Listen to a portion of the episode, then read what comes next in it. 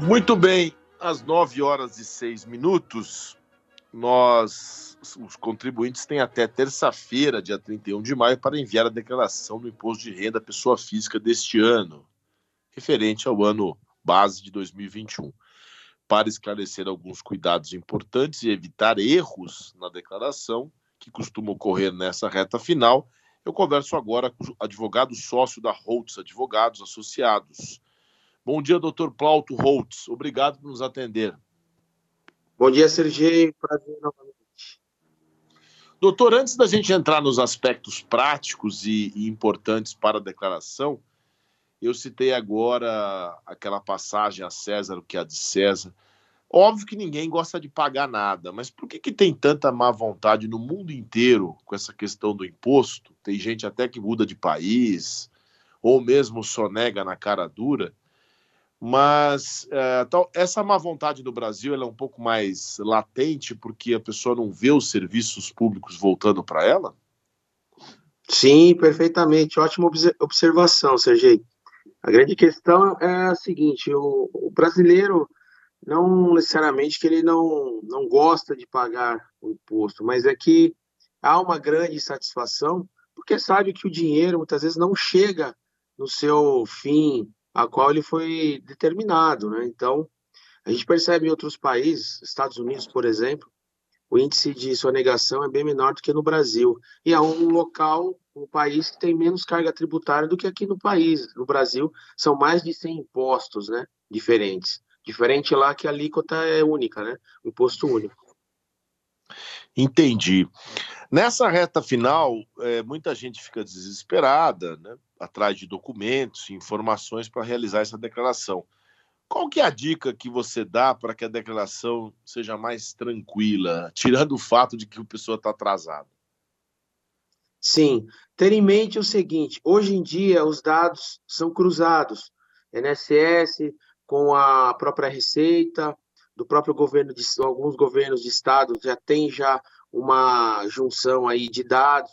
Então não adianta querer fantasiar na, na declaração para ter uma restrição maior, declarar algo que realmente não foi feito, porque isso vai acabar caindo na malha fina.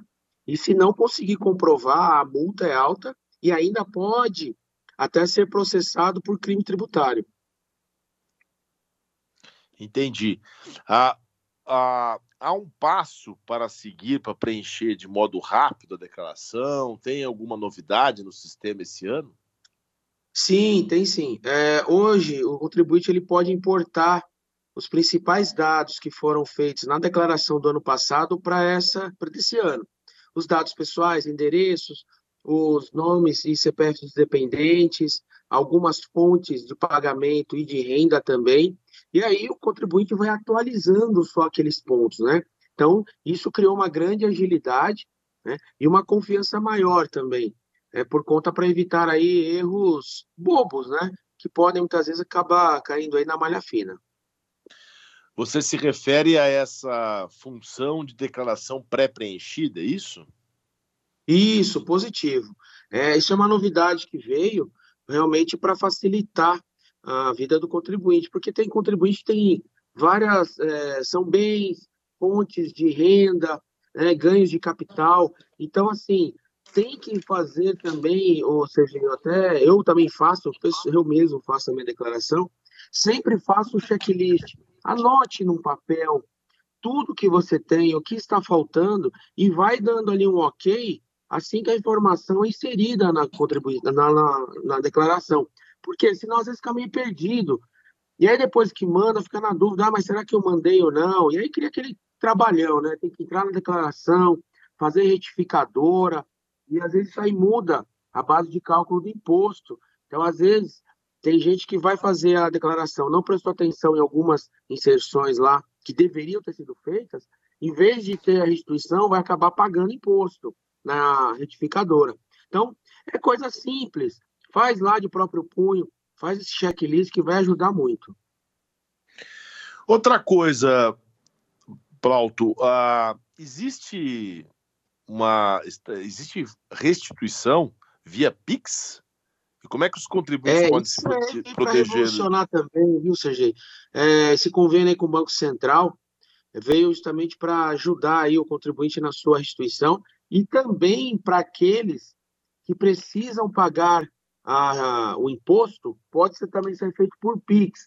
Qual que é a vantagem dessa questão?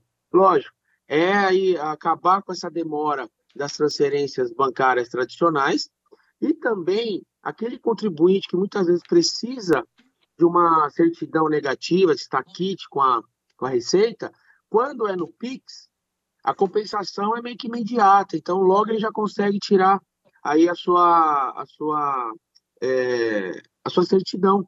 Né? Coisa que antes não, tinha que esperar a compensação do boleto, demorava 5, 10 dias úteis, e agora não.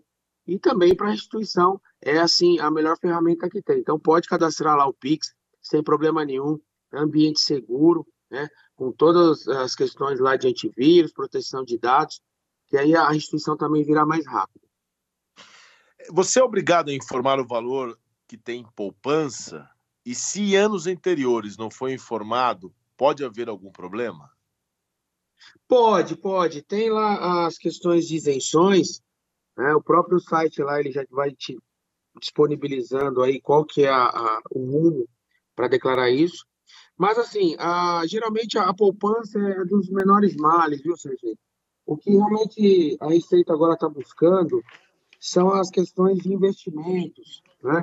É, essas questões de criptomoedas, ganhos de capital com ações. Então, é isso que a Receita está mais de olho. A questão dos poupadores, da, da tradicional poupança, né? Ela não tem trazido tantos problemas, porque pode ser feito depois uma retificadora, e aí o problema ele é sanado, né? E com relação a dívidas e empréstimos bancários, como é que a gente procede? Não, isso é muito bom colocar, inclusive pode colocar as questões também de cartão de crédito, tá?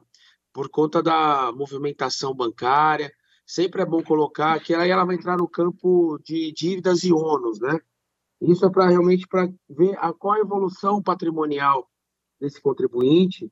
Realmente se está vendo a questão de crime de lavagem de dinheiro, né? E uma evolução patrimonial muito grande de movimentação, e aí acaba muitas vezes caindo na malha fina por falta dessa informação. Então, se tem alguma dívida, financiamento bancário, é, imobiliário, está devendo lá para o cartão de crédito, fez um acordo, coloque no, no campo de dívidas e ônus lá na Receita, que aí você tem a segurança de que você não, não está entrando nessas questões aí de crime de lavagem de dinheiro, entendeu? A, a aplicação em bolsa, por exemplo, que está muito em moda ultimamente, também tem que declarar? Sim, é, tem que declarar. Inclusive, a, quando há algum ganho de capital, a própria empresa ou né, a Comissão de Valores Imobiliários, ela te envia o extrato né, para declaração de imposto de renda.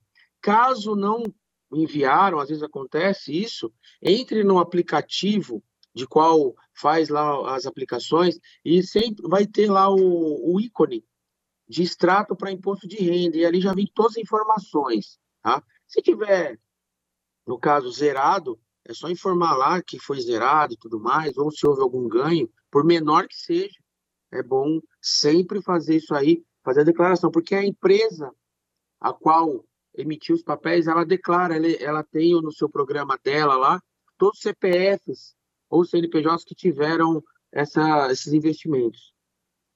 Com relação a batimentos, Plauto, ou, além dos os gastos médicos, primeiro, quais são os gastos médicos que a gente pode efetivamente declarar que terão é, restituição e o que, que a gente declara de gasto que é importante? Porque você falou que a Receita quer saber o que, que você ganhou, né? não tanto o que você gastou. O que, que você precisa Sim. realmente declarar com gasto? Advogado, médico, dentista? É, esse pode ano reverter? não teve mudança com relação a isso, tá?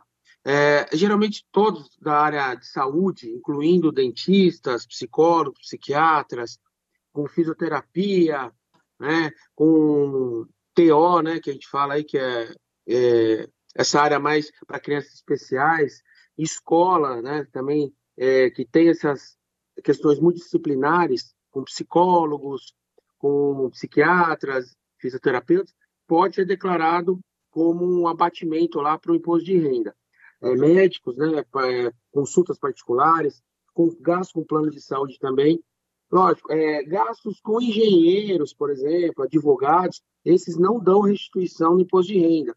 Criou-se aí uma ilusão, na é verdade, mas é justamente para a Receita, ela é uma forma da Receita é, querer pegar aí o advogado que sonega, o engenheiro que sonega, porque não dá restituição nem para um lado e nem para o outro. Mas as questões médicas continuam como de sempre. Esse aí tem lá as, as devidas restituições e vale a pena guardar os recibos e aí fazer a declaração. Muito bem, doutor. Para encerrar, se gente, amanhã é o prazo, né? Você tem até 20, 23 horas e 59 minutos. Se você declarou errado, doutor, ou faltar alguma coisa, existe a possibilidade de você consertar isso mais para frente? Sim, sim. Por isso que é bom. Verifique de novo, faça uma correção, mesmo antes, né? Mas mesmo assim, às vezes acontece, passou algum erro, pode fazer a chamada declaração retificadora. O próprio, quando abrir lá o seu nome, lá no seu CPF, vai abrir lá em cima no ícone inicial se ela é retificadora. Coloca que sim, e aí arruma o que efetivamente foi feito errado ou o que não foi declarado. E aí vai ter um novo cálculo sobre essa questão. Se vai continuar um exemplo, ter uma a restituição, ou se vai pagar imposto, às vezes paga até menos imposto, às vezes surge uma restituição que a pessoa desconhecia. Então, deixa tudo em ordem. E só lembrando mais um detalhe, essa questão que você falou da declaração sobre questões médicas, não adianta colocar gastos médicos que não foram feitos. Por quê? Quem prestou serviço não vai declarar isso aí. E aí vai acabar caindo na malha. Então, tome, fique muito atento a isso. Mas ele pode, a pessoa pode retificar agora, hoje e amanhã? Ou pode. Pode. A gente e pode retificar pode ser depois feita, também? a todo tempo, antes de cair na malha, tá? Ela pode ser feita tá. a, a retificadora. Mesmo após o prazo, nenhum. né? Mesmo após o prazo. Isso. Conversamos ao vivo com o Plauto Holtz, advogado da Holtz Advogados Associados. Doutor, muito obrigado, viu, pelas suas esclarecedoras informações. Uma excelente semana para você. Obrigado, foi um prazer novamente, estou à disposição.